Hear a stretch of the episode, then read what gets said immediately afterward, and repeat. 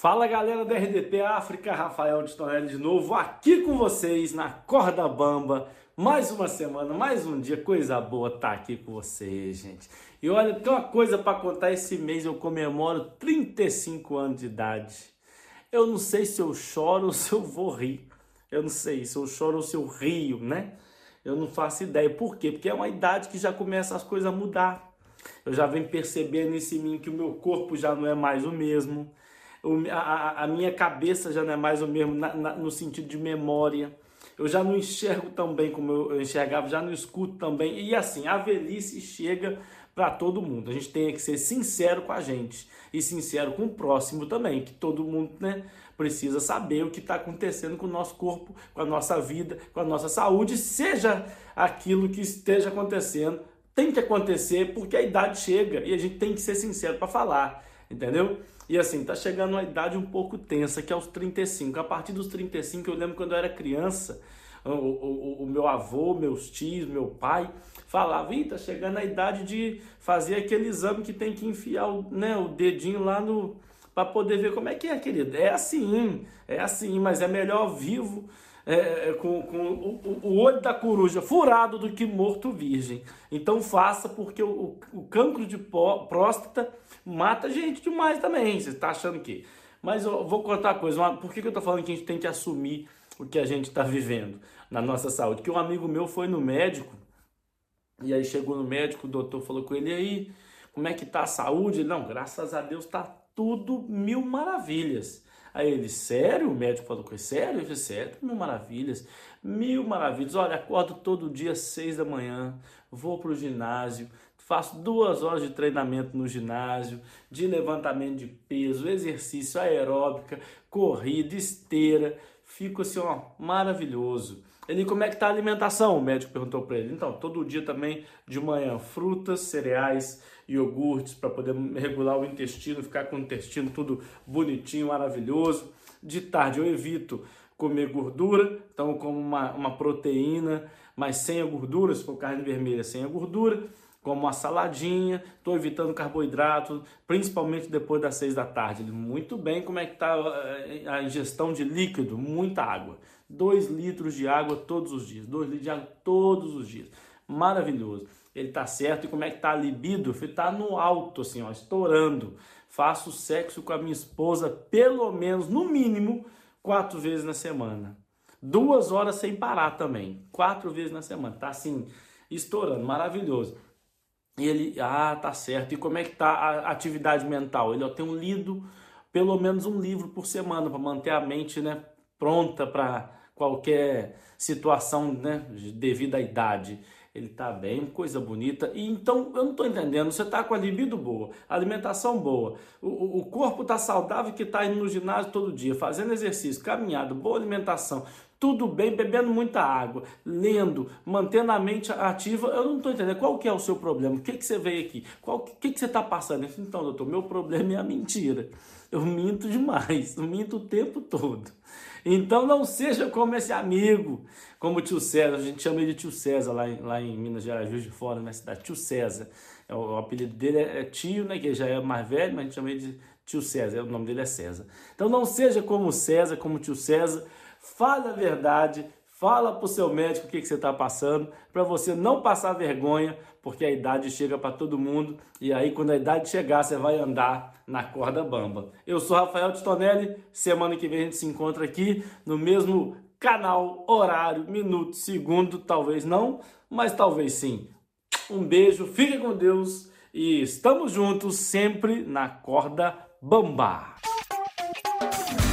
No passado fim de semana, foi festejar a festa do Carneiro, que é uma festa muçulmana que ocorre durante a peregrinação a Meca, onde fazem, onde é sacrificado um carneiro. Eh, eu tenho um tio meu de, de nome Mamadou. Bom, isso é que é bonito em Bissau, né? Não, mesmo sendo católico ou cristão, nós temos às vezes na família uh, parentes com, com outra religião, muçulmana, protestante. Portanto, há, há esse laço que nos une a, a todos aqui na Guiné-Bissau. Portanto, eu, eu, acho que é uma coisa interessante. Então eu fui ver esse meu tio Mamadou, porque já sabem, né? quando se aproxima a festa do, do carneiro, normalmente há sempre carne, né? E, e normalmente nós vamos sempre né, antecipadamente e fazer aquela visitinha como que não quer nada. O meu tio, por acaso, tem, tem um carneiro que ele comprou há 5 anos atrás. O carneiro já lá está há 5 anos, então passou a ser tipo um animal doméstico, anda pela casa toda. Já está habituado a, a conviver com, com os familiares do meu tio lá em casa. E durante esses, esses cinco anos, esse carneiro sempre viu outros carneiros a serem sacrificados no, no dia da festa de, do carneiro. Mas só que este ano, como todo mundo sabe, com essa guerra da, da Ucrânia, tudo subiu. Houve um aumento em tudo, não é? Mesmo aqui, o, a, a, gravidez que é de 9 meses passou para 12 meses, só para vocês terem uma noção que houve um disparo em tudo. Então, não, isso está complicado, está tudo preços exorbitantes, então fica complicado para, para todo mundo procurar dinheiro para, para fazer essa festa, que é, que é praticamente uma obrigação. Então, foi-se aproximando o, o dia da dita festa, mas o carneiro do meu tio não, não via nenhum carneiro a aparecer, porque normalmente compram sempre um carneiro 3, 4 dias antes, que fica lá até no dia da, da festa. Esse carneiro é sacrificado. Na noite anterior à, à festa, então o, o carneiro do meu tio, já muito preocupado, decidiu ir ter com o meu tio. Chegou lá e disse ao meu tio: uh, Desculpa, mas uh, este ano nós não vamos sacrificar nenhum carneiro. O meu tio olhou para ele com lágrimas nos olhos e vocês já podem imaginar a, a cena, né? O carneiro ficou aí a olhar para o meu tio também a chorar. Mas fazer como, não é? Se la vie, como dizem os franceses. Mas é só para vos garantir que a carne desse carneiro era mesmo boa. Enfim, são coisas que acontecem. A guerra da Ucrânia traz muita, muita, muita inimizade. Ora viva! Sejam todos bem-vindos a mais uma edição do programa Na Corda Bamba. É verdade, Na Corda Bamba é um programa de humor, um programa de alegria, um programa de muita diversão, um programa que você não pode perder de segunda a sexta. Você tem que estar ligado junto à RDP África e tal. Não pode faltar, não pode faltar. E você sabe muito bem quando chega a quarta-feira. Quando chega a quarta-feira, quem deve vos falar obrigatoriamente, todas as quartas-feiras, quem vos fala sou eu mesmo. O meu nome é Elder Merembe, sou humorista moçambicano. Portanto, sejam todos bem-vindos ao programa Na Corda Bamba. Olha, dizer que no meu país, Moçambique, a semana iniciou também com algum salavanco, né? Vamos assim dizer. As pessoas ainda estão a esperar aquele tsu. Tsu é a tabela salarial única que está a pôr as pessoas muito, muito desesperadas. Vem ou não vem tsu? Vem ou não vem? Tsu está a demorar, mas vai aparecer. É preciso ter paciência, é preciso ter fé. Tsu vai aparecer, é verdade. E vamos ver, vamos ver. Talvez seja este dia 15, talvez seja próximo mês, talvez seja próximo ano mas de que vai aparecer, vai aparecer, isso não há dúvida. Portanto, hoje eu não vim vos falar só do tu. Hoje eu vim vos falar do desenvolvimento da tecnologia, por exemplo. Hein? Há uma diferença muito grande entre a tecnologia americana e a tecnologia africana. Nós, africanos, praticamente estamos atrasados em termos de tecnologia, muito atrasados. E os nossos líderes africanos poderiam aproveitar visitar muitos Estados Unidos para implementar essas tecnologias aqui em África, aqui em Moçambique principalmente. Olha, um líder africano, um líder africano foi visitar os Estados Unidos. Foi convidado para uma conferência lá nos Estados Unidos e tal. Apanhou o avião do seu país e aterrou na cidade de de, de, de, de, Califórnia, lá nos Estados Unidos, Itália, um país muito desenvolvido, demais desenvolvido. Só para você ver o nível de desenvolvimento que tem nos Estados Unidos, até crianças de 13 anos falam inglês lá nos Estados Unidos. é verdade, é desenvolvimento isso. Então, o líder africano desceu lá, foi para as visitas que devia fazer, foi para as reuniões, almoço, jantar, dois dias lá, a girar todos aqueles Estados Unidos e tal. Então faltavam apenas um dia para ele voltar, estava ele numa conferência, seria o dia, o dia dele de discursar. Portanto, ele começa a discursar no meio do, do, do seu discurso e tal, no meio do seu discurso, ele sente-se mal. Quando o líder africano sente-se mal, então interrompe o discurso, sai a correr para poder localizar uma casa de banho, um WC. Então ele quando localiza a casa de banho, ele entra, fecha a porta e tal, mas quando vira, não tem nada, não tem sanita, não tem lavatório, não tem nada, nada, só é tijoleira. Epa, como o homem ia fazer a sua necessidade? Estava a ficar complicado, porque aquilo, a América é um país desenvolvido, aquilo você tem que pisar botões, sanita, lavatório, tudo até aparecer. Então o homem já não tinha solução, tirou o sapato e tirou meia. Acabou fazendo as suas necessidades maiores na meia. Hum? Quer dizer, mandou o fax dentro da meia. Então queria deitar aquilo onde a de deitar a janela é alta e a meia por azar estava furada. Quando ele tenta fazer movimentos para ver se lança a meia pela janela, então toda aquela porcaria estava a pintar a parede, pintar a parede da casa de banho, a pintar a parede. Epa, ficou muito complicado mesmo, ficou muito complicado. Então o homem saiu, abriu a porta, chamou segurança. Quando chama segurança, chama segurança americana, faz favor, chega aqui, falou lá em inglês e tal, chega aqui.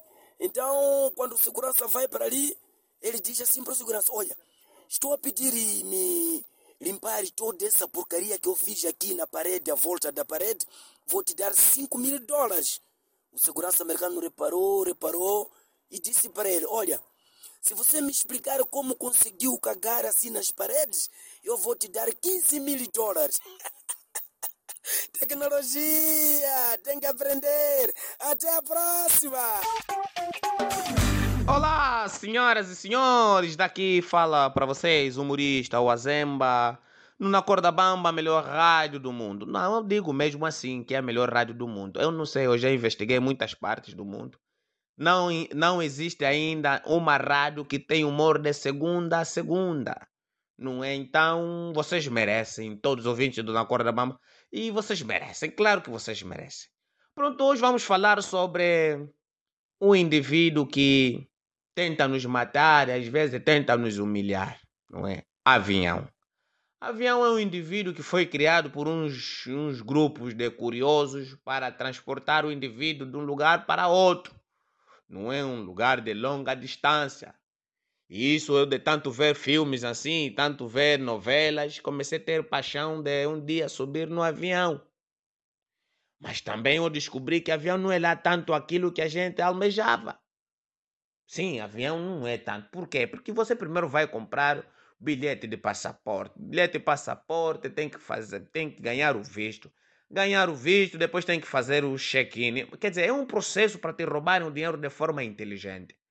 E depois, só para você chegar até o, lá no voo, tem que passar num, num, aí, polícias dali, tipo você carro, ok, tipo são trânsito, ok. Tem que tirar o cinto, tem que tirar o sapato, depois põe numa tigela, tipo vão, vão levar numa cozinha para lavarem as coisas. Não, porque só estão mesmo a te controlar. Eu ainda acho que essas pessoas que ficam aí com aquelas máquinas que gritam pim, pim, pim, pim, eu acho que eles andam mesmo nos venus. É, andam nos venus. Eu, por exemplo, passei muito nesse processo. Eu tentava passar pim, pim, pim, voltava. Tentava passar pim, pim, voltava. Afinal era o quê? Era o ferro que estava na minha chinela, não é? Então tinha que tirar a chinela. Pronto, mas quando subi já lá no avião, houve uma, uma separação, não é? Nada de tribalismo, mas houve uma pequena separação. Eu sei que uma moça linda, bonita, branca, gostosa, de bons seios. Me disse, o senhor vai para esse lado na classe econômica? Eu disse, não, quero ir aí onde tem essas, esses lençóis aí, essas cortinas. Não, meu senhor, o senhor não é para este lado. Desculpa-me lá, o senhor tem que ir para este lado. Disse, oh. Então depois investiguei se aquele lado era o quê? Me disseram é, é a classe executiva, não é? Ou seja, pessoas que respiram de verdade, pessoas que não têm problema nas contas bancárias, sentam de um outro lado. Agora, nós que às vezes o dinheiro vem primeiramente do sonho e depois alguém que pensa em ti te passa um salário, sentamos no outro lado, na classe já econômica, não é?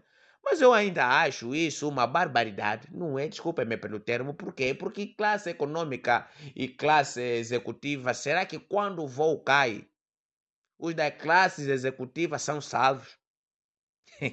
eu ainda acho isso desnecessário, mas pronto, não é? Há pessoas que têm apetite de gastar mesmo dinheiro, gosto de querer gastar mesmo só assim dinheiro. Tá? Mas de repente, quando eu senti já que estava dentro do avião, porque primeiro não estava a acreditar, eu comecei já a acreditar em Deus quando o avião começou já a subir. Eu comecei a ver as coisas estão ficar pequenas, as casas, as terras. Meu Deus, eu falei, pronto, estou vindo ao teu encontro, Jesus Cristo.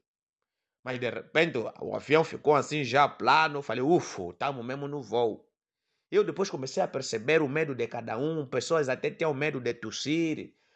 Eu até, por exemplo, queria deitar gases, tive que travar porque eu tinha medo. Dá o caso que quem peida no voo morre. Então eu tinha esse medo.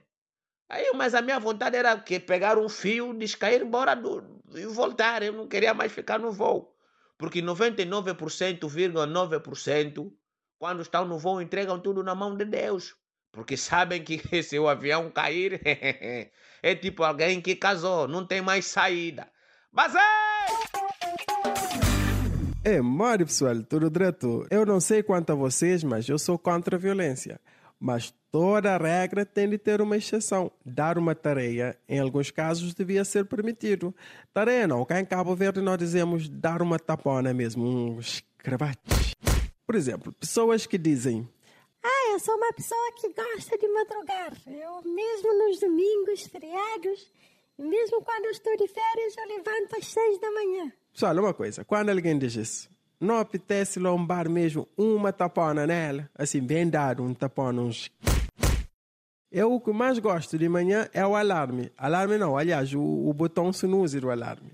Sabem por que, que eu gosto do snooze? Porque eu sou muito preguiçoso. Depois de dormir 8 horas de sono, dá jeito ainda de tirar uma soneca. Por isso que eu calcular no snooze. Ou seja, dormi 8 horas, alarme toca, meto um snooze e tiro uma soneca. E no meu caso, como aperto o snooze umas 5 vezes, o resumo é que eu, depois de dormir bem, eu preciso tirar 5 sonecas para ficar bem. E tem dias que o alarme toca às 7 da manhã e eu começo a maratona do sinus. É sinus aqui, sinus ali.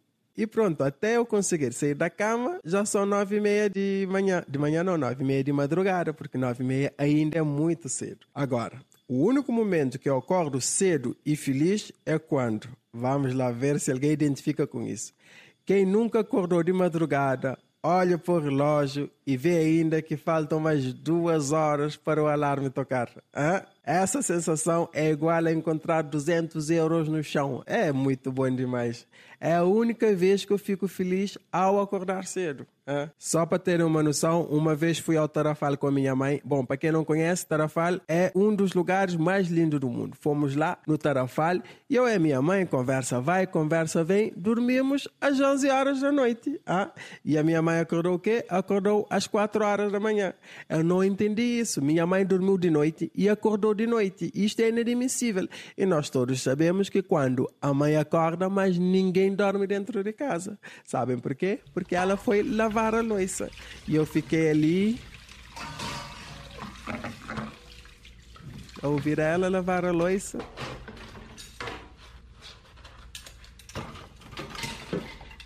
Até que eu decidi ajudar. Eu apanhei a vassoura e fui lá na varanda varer um bocado.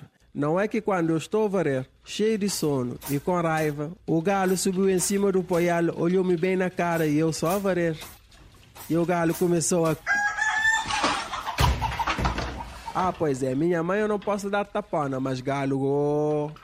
Bom, pessoal, vamos lá ver se conseguimos fazer um abaixo-assinado para que os dias deixem de ter manhã, começava logo de tarde. E aproveitamos já de seguida fazer também um abaixo-assinado para deixar de existir as segunda-feiras. Mas pronto, este é um assunto para um outro dia. Bom, pessoal, fiquem bem. Um abraço!